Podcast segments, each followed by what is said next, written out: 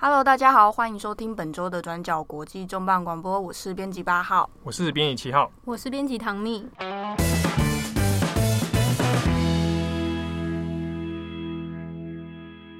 编辑八号，好久不见，对不对？对，久久我也没有这个献出我的真身。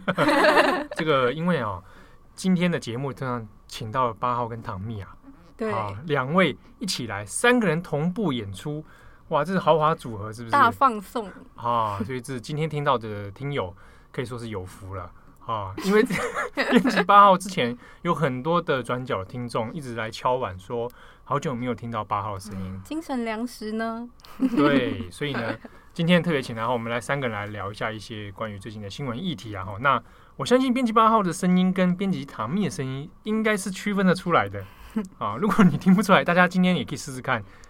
挑战一下，对，这是考验我们的听众熟悉度的一个重要关卡。好，那我们今天要跟大家聊的议题呢，它其实还是跟这个肺炎的疫情有关了哈。但这个事情我们要来聊一下。之前大家如果有印象的话，在美国二月底的时候，华盛顿州有一个科克兰的一个长照中心啊。好，那在那段期间呢，到三月初，其实它转角国际有做了过去二十四小时的新闻报道。那当中我们提到说，在这个科克兰的长照中心里面爆发了院内感染的问题哈。那这个现在我们已经看到美国的感染情况，当然是一天比一天严重啊。但当初那个二月底的科克兰这个事情，其实当初已经有出现一个蛮严重的一个防疫上的漏洞，或者一个防疫上一个很严峻的情势。它爆发是在一个安养中心里面。那安养中心里面其实有本身就存在了许多。高风险的这个，不管是住户也好哈，或者是当地的医护人员也好，好，那这样的事情，呃，在科克兰发生院内感染之后，呃，其他的，比如说在美国其他地区、其他各州类似的机构，会不会发生相同的问题？那甚至是在国际之间哈，我们如果我们去看欧洲，甚至在东亚相关的案例，恐怕这个科克兰已经不是唯一的个案了哦。这个新型病毒、新型冠状病毒，对，俗称的武汉肺炎 （COVID-19） 哦，在安养院这个问题，今天我们要好好来讨论一下。首先，我们会讲到是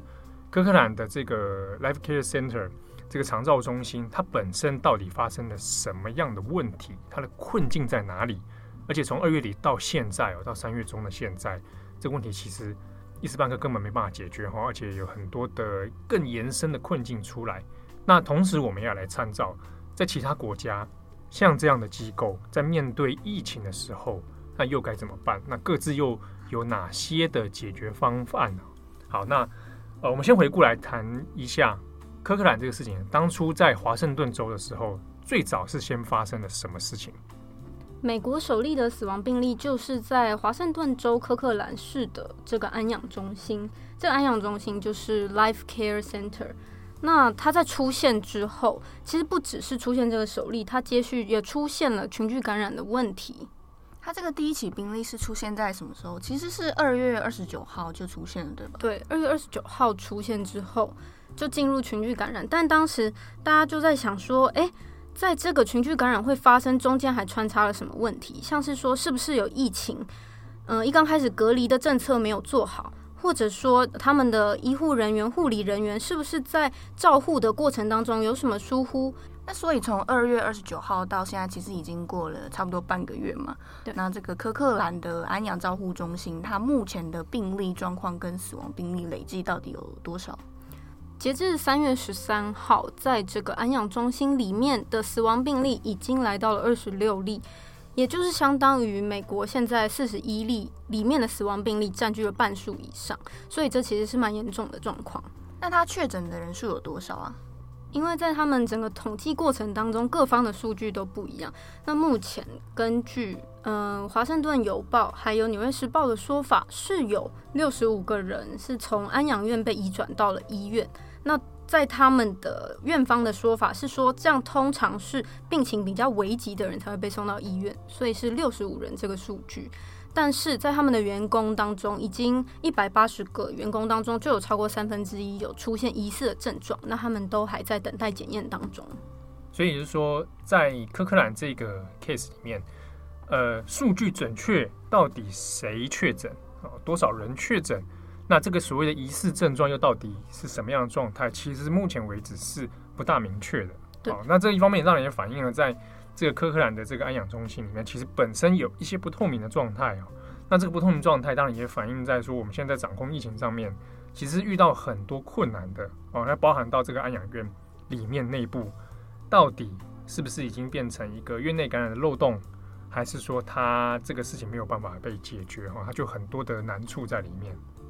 关于这个安养中心，它的问题是出在哪里？首先有资讯不完整、资讯不透明的情况。所谓资讯不透明，其实是从在根据他们当地的官员的说法，其实在二月十九号就出现了疑似的病例，但当时他就已经送到医院了。送到医院之后，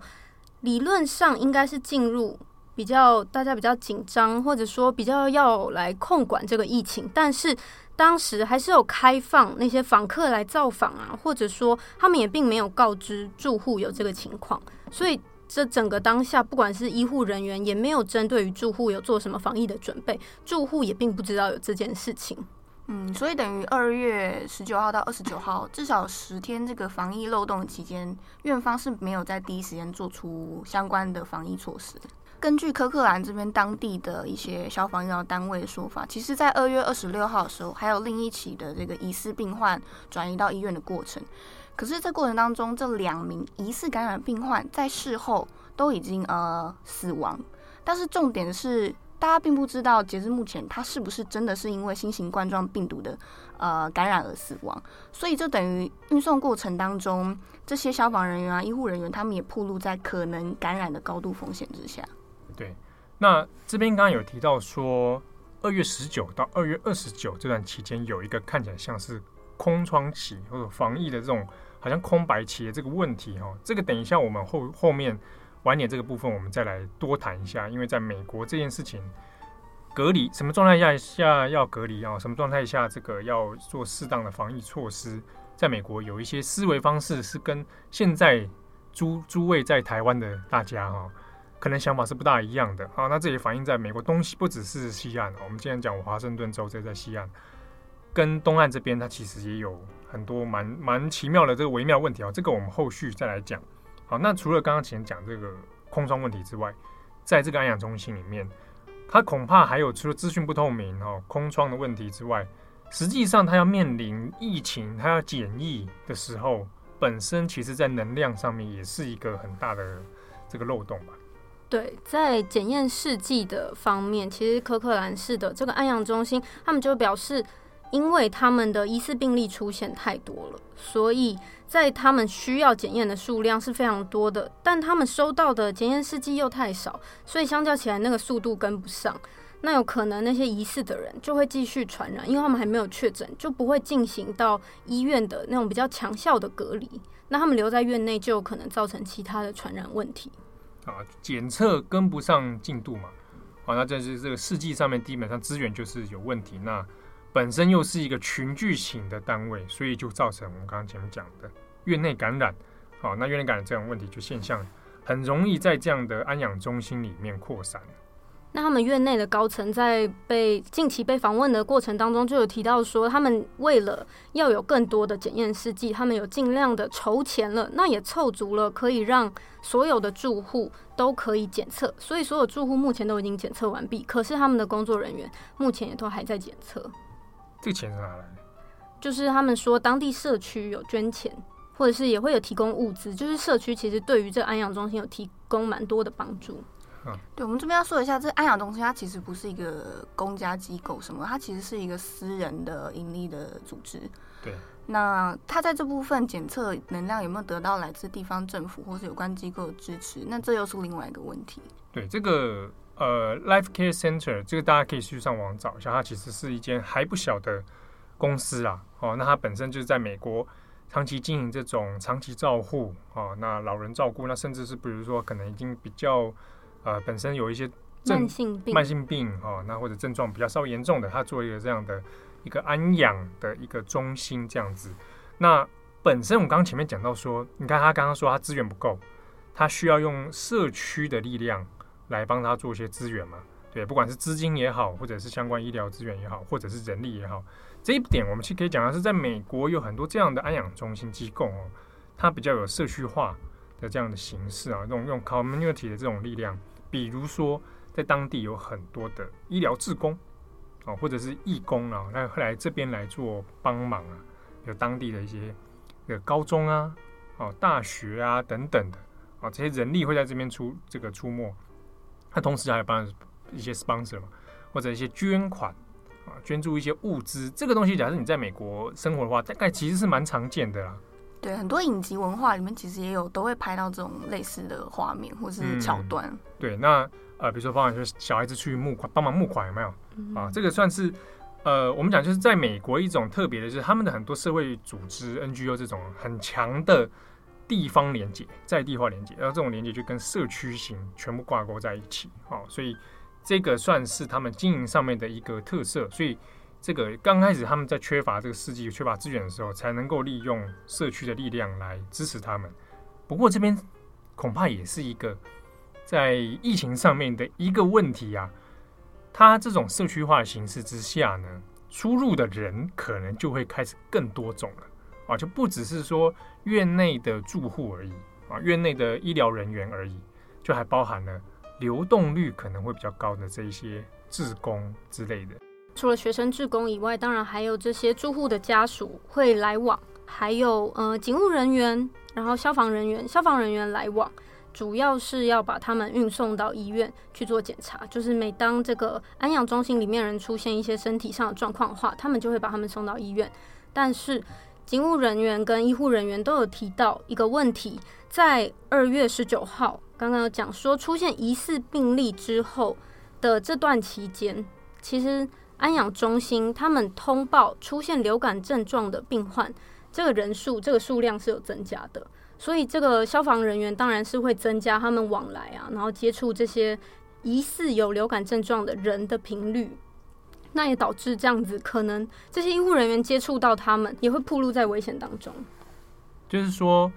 呃，已经在院内有住户，啊可能住户这是定点的，好，他如果有症状或者他已经感染的话，OK，他在定点，他并没有在外面移动，好，可是这个地方这个安养院里面出入的人，刚刚讲的志工，志工会有流动性嘛，啊，常常会来这边接触到病患的医护人员，他可能从外地其他的医院或者其他医疗单位来这边做支援的，啊，消防人员、警务人员，啊，这个比如说有遇到一些紧急状况，比如说是。呃，可能是打急救电话，然后来这边赶快来来帮助患者哦，这种状态的，那警消人员也会很多嘛。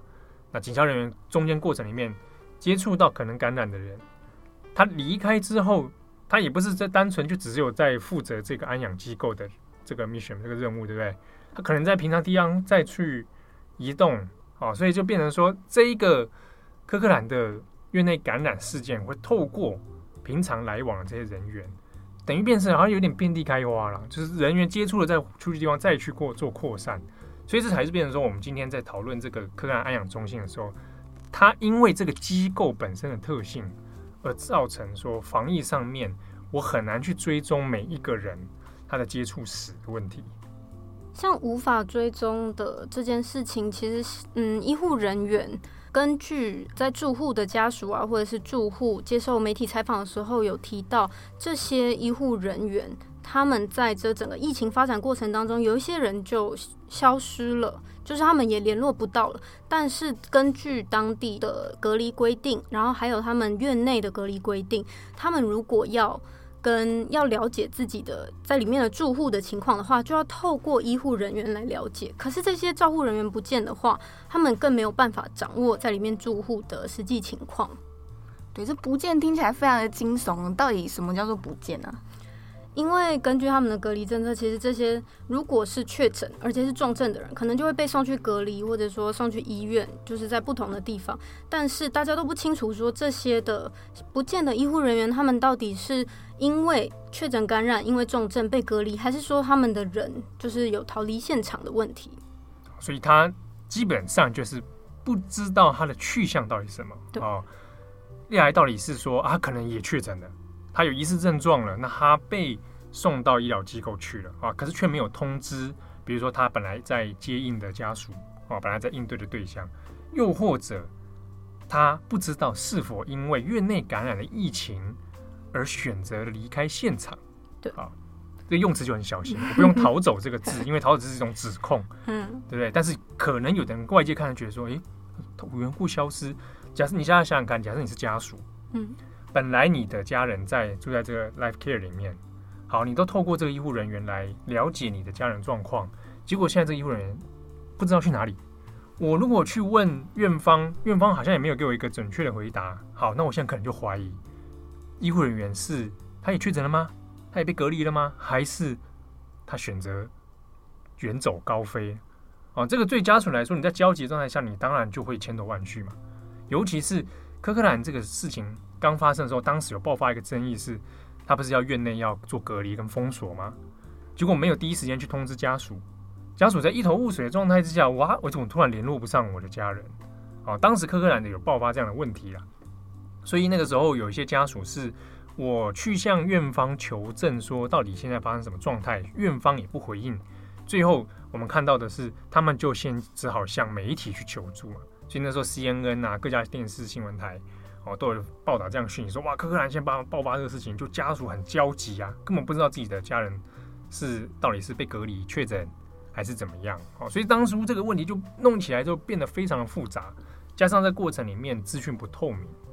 所以你看对于家属来说，哇，这整个过程里面你根本就不晓得疫情是扩散到什么样的地步哈。而且不只是家属的心理有压力，就像刚刚讲的，就是照护人员消失啊，或者说还住在里面的住户还是需要照护的，所以他们人员、他们的照护人员面临到了很大的心理压力，人力越来越少，但是他们还是要照护里面的人，而且他们里面的住户当然也有他们自己的精神的压力，因为他们就一直被隔离在那边，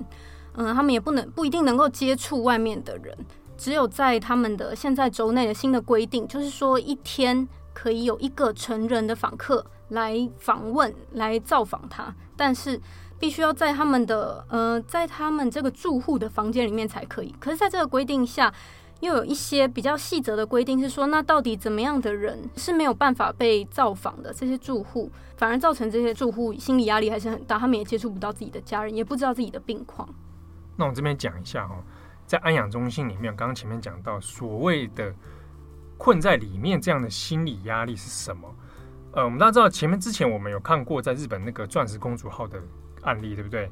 大家是在海上的豪华游轮里面啊，大家想说哇，豪华游轮不是很爽吗？对，啊、游泳池啊什么，哎，赌场啊、卡西诺啊，玩的很高兴，对不对？可是并不是嘛。然后后来我们看到之后说，他们其实是你没办法使用公共设施之外，你是关在你的那个房间里。小小船舱，对啊，房间还有分等级嘛？你如果不是最有钱的那一个，对？你的房间还是小间，然后像那个这个养那个哈姆太郎的那种地方，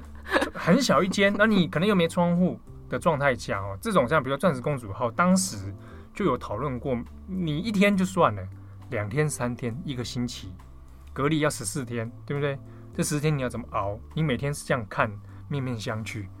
啊。对，我们不要说在什么船舱啊，什么安养中心，你想想看，你在家里待十四天，你能不能待？对，光是说有些台湾人之前说，哎，我在家里关宅宅十四天就快受不了，快要崩溃。那其实的确，你在一个空间里面待久，它本来就是会有这样的状态，何况是说在安养院，有的人可能会反驳说，啊，他不是平常就住在安养院，专门住在那边关隔离起来不刚好吗？嗯。而重点在于说，你是不是隔离状态这件事情是有差别的哦。你在安养中心里面，他可能本来还可以有基本的人际互动，有没有？嗯，出来下下棋啊，牌啊，晒太阳，聊聊天呐，对不对？你可能还有看护啊，看护你的之外，还可能别人的，大家一起聊聊天嘛。嗯，你还有基本的人际关系，有心理支持。但是在隔离的状态之下，你这个东西都被切断啊，切断。你又长期可能在待在某个空间里面的时候，本来这些人。是中高龄的，而大部分是高龄啊。好，那高龄的这个族群里面，但我们不能说用刻板印象。我们说高龄族群里面，他住在安养院里面，心境上面会不会受到影响啊？多少还是会有一些冲击的啊。那尤其是你两天三天这样子开始人际关系减少的时候，如果他本身又有慢性病，生理的一些痛苦加上心理的痛苦，两者之中会不会互相影响？啊，这个身心身心状态上的确就是会造成一些这个困扰嘛。那你更何况说，如果他是确诊的，好，或者是我隔壁我认识的那个人他确诊的，你的心里会不会有压力？嗯，会不会被感染呢？会不会？对，在那时候在钻石公主号就发生一样的问题嘛。下一个会不会是我啊？嗯，或者谁是感染源啊？是不是那个某某某某君、某某先生、某某小姐他是感染源？对，你可能会一直回想说，哎，我前天好像才跟谁下棋耶，天哪，我们接触了十分钟。对啊，那或者我担心说，我那我外在外面的家人怎么办？或者我会不会就死在这个里？所以它其实整体来说，那个压力跟氛围其实是很严峻的状况的。所以不管是对于住户而言，还是在就近照顾的医疗人员，对医疗人员来说，他又是在面临这种。哎，我们讲长照中心里面这些员工本身就有一些高工时的问题，哦，那还要密集照顾，照顾这件事情是一件很累的工作，嗯，哦，如果我们的读者听友里面曾经有这样的经验，或者是照顾家中的长辈，或者是不不一定长辈，重症患者或之类，您大概都可以体会到那样的状态之下，你是非常非常累的，哦，身心灵都是一种疲乏，医护人员。他如果没有办法休息，没有办法轮替的话，他会不会崩溃？好，体力上的崩溃，精神上的崩溃也好，所以就变成说，我们在讨论这个 Life Care Center 的时候，它本身的确会有这样子很高压的问题啊，那造成大家身心都是一个一个很大的一个折磨。对。可是，在大众的印象里，这个科克兰安养中心不是后来有做封锁吗？隔离？为什么？你刚刚好像还有提到，还有一些。每天固定一个成人访客可以来访，对，而且不只是可以来访、可以接触以外，他们嗯、根据他们家属的说法，他们其实是可以决定要不要把住户撤离这个安养中心的，这个是他们可以决定的，因为他们提到说，这个安养中心不是监狱，它是一个一般的安养中心，那每一个人都有人权，他在这个恐慌之下，他不确定自己的家属，也就是住在里面的住户会不会遭受感染。那既然这么危险的话，不如接回家自己照顾，还比较保险一点。那他接回家有，比方一些条件但书吗？比方说他没有一些病症啊，或者是确诊的人就没有办法转移吗？目前提到的都是讲没有确诊的人，没有出现呃强烈症状、轻微的疑似症状的人就可以带回去。我这样听起来其实还有点模糊空间哦。对，我想这个。我们听起来很模糊啊，这个可以理解，原因是因为台湾现在在做防疫的状态之下，跟美国这个实际现场状况已经其实是是不同的了哦。原因是我们其实在讲科克兰这个 case 里面，它不是一个个案，在其他类似的机构里面都有出现类似的状况啊。院内感染，我刚前面讲资讯不透明啊，还有前这边讲到的是什么状态下他要隔离，什么状态下他又可以送走。那什么状态下他需要去检测？大家有点搞不清楚，对不对？同一个时间，三月中，就是我们现在讲到三月中这个这段时间，在东岸，哦，这我就直接讲在麻州啊。麻州刚开始其实没有什么没有什么 case 啊，对，没有什么干。麻州在美国里面是一个做 healthcare，就是做这种健康长照很有名的一个地方。他在当地，然后讲麻州，讲讲到麻州就会想到几个有名的大学嘛，哈佛在内，对不对？MIT 在那边，还有其还有一间蛮有名的叫 Tufts 嘛，啊，Tufts 很有名，是做那个有一些做医疗相关的哈、哦。那麻州人觉得觉得说去那边做长照是一个蛮好的一件事情。我们这边讲这个 Life Care 的 Center，他的这个老板本身也是麻州人。好，那我讲是在麻州里面的医院、哦，医院都有出现这样的状况啊，就是我如果是医疗人员，我明明接触到了确诊患者，理论上把把这边编辑八号。他医疗人员，他接触到了患者，你是不是应该去检测一下？对，照理来说，能量够的话，应该要检。对，你要检测嘛，或者我，哎，我是不是要去自主，稍微隔隔个十四天再回来，对不对？哎，没有哦，因为在里面他，他他们有些医院的方针是说，我们依据美国疾管中心 CDC 的指示，你要接触到了患者，并且有出现症状，就是说，假设八号接触到了，呃，七号七号感染了啊，那。可是八号没有症状，OK，那这八号继续上班，超赞，对不对？然后不用检测。那八号的同事编辑唐蜜就说：“哇，会不会传染给我？哇，到底八号有没有那个 会不会潜伏？啊，不确定。那他就不需要，他就变成一个漏洞了。我想这这个状态是现在进行时，因为我们有认识的在那边做复健师的朋友，嗯，他就是当事人，就是他的同事接触患者，结果现在同事在那边好端端上班打电脑，我想说恐怖了，那现在到底要不要去做做那个检测？不晓得。可是如果假设八号他出现，他接触患者，他发烧了，OK，那八号要去检测。好了，可是中间这个过程里面，你看跟台湾的那个或者跟其他有些国家的状态就不大一样。所以，我们为什么会承认说，在科克兰这边，他你听起来好像出现了很多奇怪、你你匪夷所思的这种防疫漏洞？可是的确在他们运作逻辑里面，他就觉得说我就是按照这样的指示啊。哦，我防疫上的确就是，呃，我讲不好听，的确有些美国人认为说。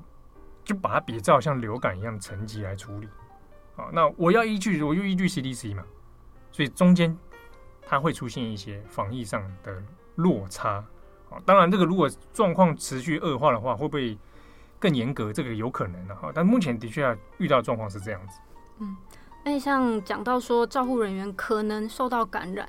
再加上原本这些安养中心的人力资源本来就不太足够，他们可能这些人会，例如说他原本在 A 安养中心，可是他过了几天，他会要到 B 安养中心去服务，所以其实在，嗯，就拿 Life Life Care Center 这个来讲，其实在这个 Life Care Center 周遭的其他的疗养院也有出现了确诊病例，所以也有人在猜测说，是不是确诊病例的出现是由于这些照护人员的流动才导致的？所以啊，基本上就是。你要追踪的接触史啊，你要追踪的这个感染源，它就变得更加的复杂。好，那你在没有办法做有效隔离，或者大家的自主意识其实也不是很强的状态下，那嗯，这个事情就会变成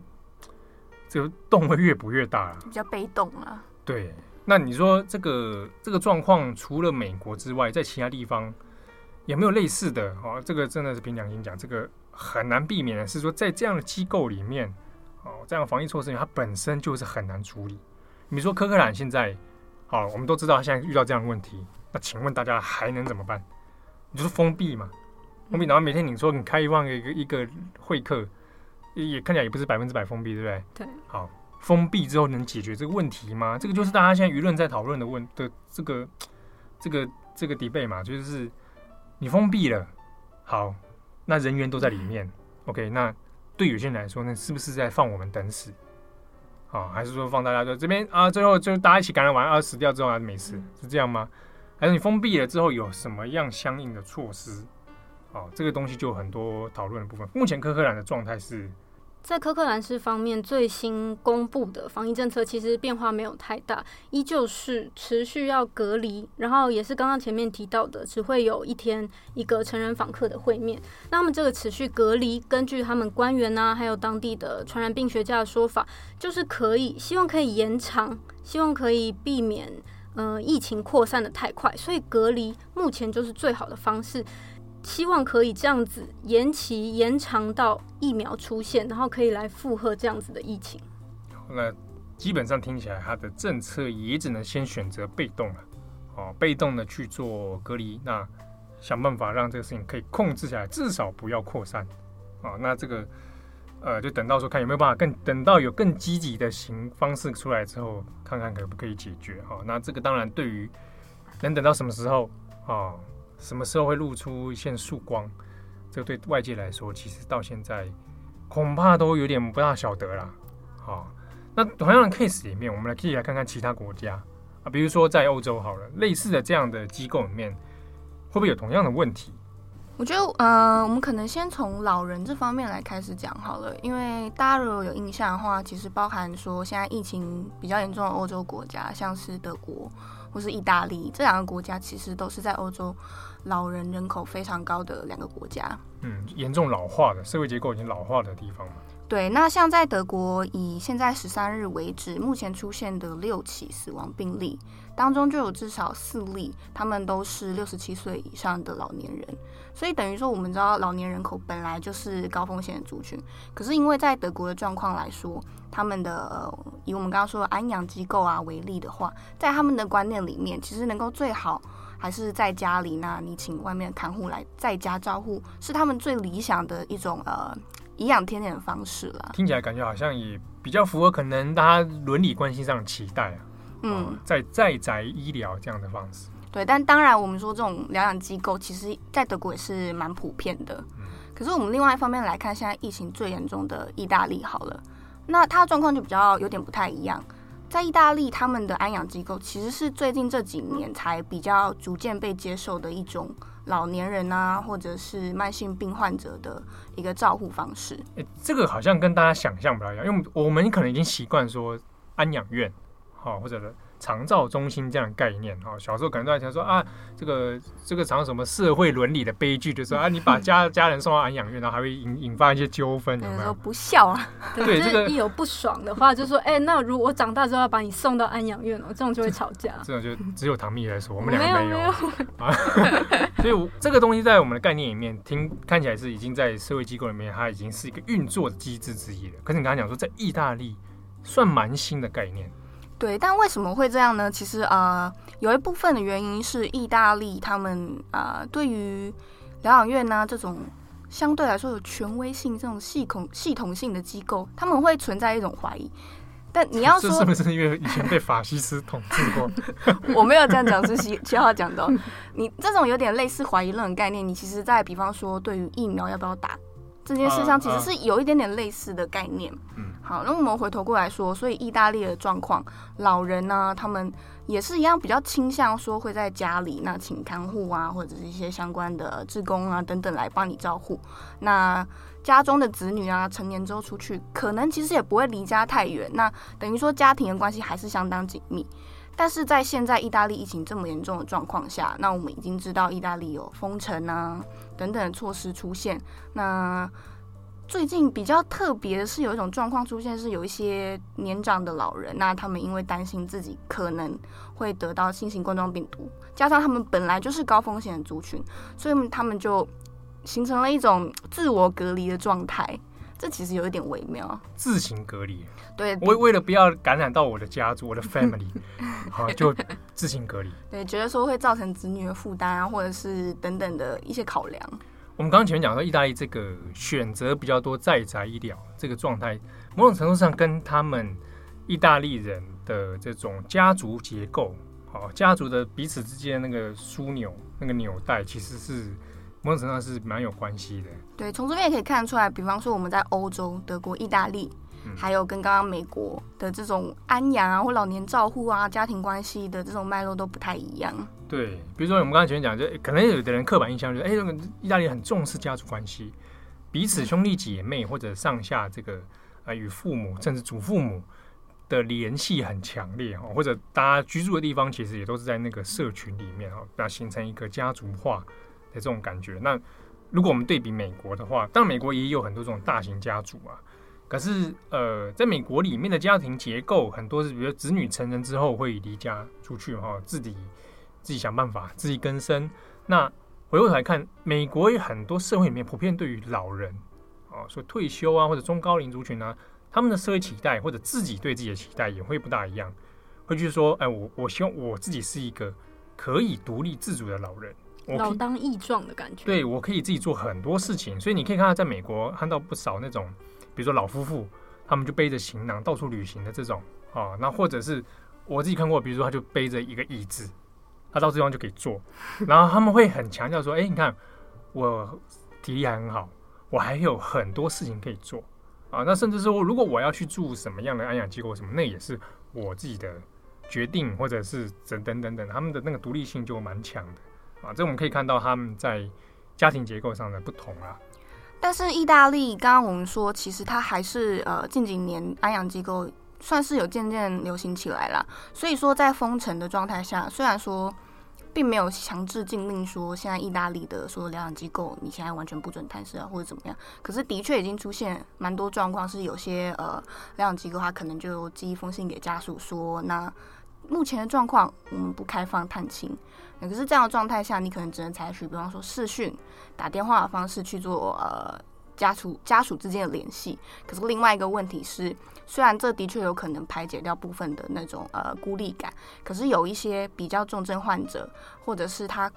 语言障碍啊、沟通上面，或是肢体啊障碍等等，他就没有办法透过这种科技的辅助去做远端的一种联系。对，而且比如说。或者回过来看，在科克兰里面，或者在其他的这种安养机构里面，他如果出现这种症状的时候，他如果没有有人可以支援他的话，他要怎么表达他的症状？这个本身其实也是一个困难啊。比如说，我就刚刚讲，比如说他可能有语言上的问题，他可能没办法告诉你说他现在哪边不舒服，他需要医疗人员的那个从旁协助，比较能够掌握他的情况。你看，这个就变成一个蛮蛮严峻的这个问题的。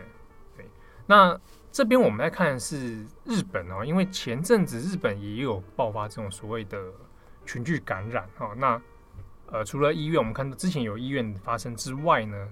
名古屋这边呢，哈。还有在这个兵库县也有这种机构，安养机构里面发生类似的状况。那它的模式其实跟我们刚刚讲的类都都是差不多，就是里面有住户发生感染，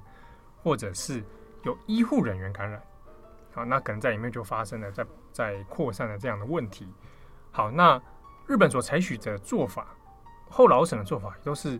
如果这个院内发生这样感染问题的话，当然就是隔离嘛。隔离之外就是。你如果院内的这样的情形的话，那就是这个机构直接就是 close 掉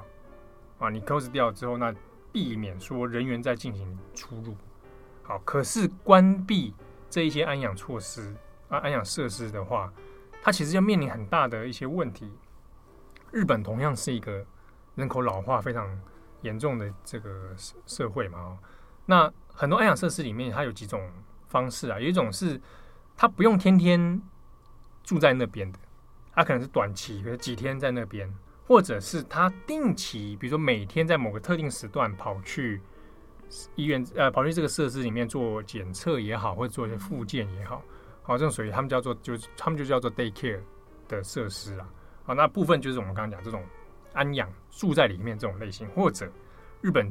其实已经推了行之有年这种社区化的。直接把这个社区，它既然都已经老化，我们把在宅医疗直接推广到社区里面，所以整个社区其实是一个蛮大型的安养的单位嘛。对对对对对，有点像这种状况。好，那这种状况里面，它如果要面临到疫情扩散的话，那它其实问题就也很多。嗯、那比如说，呃，之中有很多人是独居型的老人，对不对？独独居老人这种状态，那好，close 掉。他如果那个设施没有办法去的状态之下，他怎么办？他可能每天需要一个定期的检测或什么的时候，他没有地方可以去，那只好说，呃，由这个单位设施单位主动派遣医疗人员，变成去探访的形式来做。好，那这边就面临到问题：医疗人员足够吗？足够说我要加上移动的时间呢？好，那这移动的时间中间有没有可能出现感染扩散？对。对，他现在就遇到问题嘛，可是我们去看一些现在当地的一些报道，名古屋这边的兵库县这边的，他有去做一些媒体去做一些访问，问这些医疗设施怎么办？现在问题就是说，好，如果我院内真的出现感染，我现在最直觉的做法，也就是把这个院关关闭嘛。啊，关闭有两种可能，一种就是原本的住户继续留在这里，啊，或者是让住户离开，回去到他原本的家庭，这两个做法都很困难。啊，就是其实大家也可以想到，就是他他两种做法，其实对于照顾者来说，都都是一个困扰了。好，院方除了这样做之外，他也没有别的办法。所以啊，有的院方是向媒体表示说，那希望是说后老省有没有可以给一些具体的资源？所以我除了关闭之外，我还能干嘛？这是我们前面一直在问的问题嘛。我说关闭之外，我还能干嘛？是加派人力去做访视？变成说每一个改成在宅医疗吗？还是说我用别的方式，我另外开设一个机构，另外找一个空间让大家干脆在那边进行隔离吗？好，那这样的方式目前，呃，其实就官方的日本官方立场来说，目前都还没有一个具体的指示啊。好，可是就院方一些当地院方的访问里面就说，其实他们对他们来讲，他们很难选择去 close 这整个医疗。或者安养中心，最主要就是因为没办法放下病人这件事情，或者他们的住户啊，所以有一些第一线的长照人员都表示说，如果他只要失去跟这个他照顾者的联系的话，很有可能会造成他生命的威胁。他可能是重症患者，他可能是没有办法自理生活的人，他没办法自己洗澡，他没办法自己吃饮食的人。我要需要去照顾他。好，那现在设施关闭了，我要去，我要怎么去重新把这个医疗再再把它能量拉起来，都是很困难的问题。可是我又不能随便放下，我一旦放下，他有可能就就过世了。对，或者他会面临更严峻的状况。那对长道人员说，他有责任感，对不对？他也有心理的压力。好，那也许你会想说，日本其实有讨论过这个问题，就是那把他接回到原生家庭不就好了？儿子女儿回来接啊？哦，在日本这是一个长期的一个问题，就是儿子女儿去哪了？有的状态是不知道的哦，有的状态是他就算愿意接，他也没有办法，他人可能根本就不在这个县里面，他可能在东京工作，这是他老家，对不对？比如他在名古名古屋是他老家，他人在东京工作，我要送去哪里？我要怎么处理？还是说他的子女辞掉工作回去照顾吗？可是他们又不一定具有那个照护的专业。对这个问题，他就会觉得我怎么帮他做？嗯我可能根本没有学过，或者我要要另外做开销找照护人员来。那你每一步棋都其实都是问题啦。你要去哪找人？要花多少钱？医疗人员够不够？长照人员够不够？日本的长照人力一直以来也是一个。很大的这种坑洞嘛，哦，人人力其实是不足的，所以你林林总总，你把这些问题综合起来，在日本线下的状况里面，这些安养设施同样的，万一发生了院内感染，后续一头拉骨的问题，其实都是对日本来说，这是是个蛮严重的社会冲击啊。好，那感谢大家今天的收听啊，希望你喜欢今天的节目，那也别忘记欢迎到 Podcast 上面给我们评分。加上留言，好，评分要评几颗星？五颗星，五颗星。我们不接受其他的答案。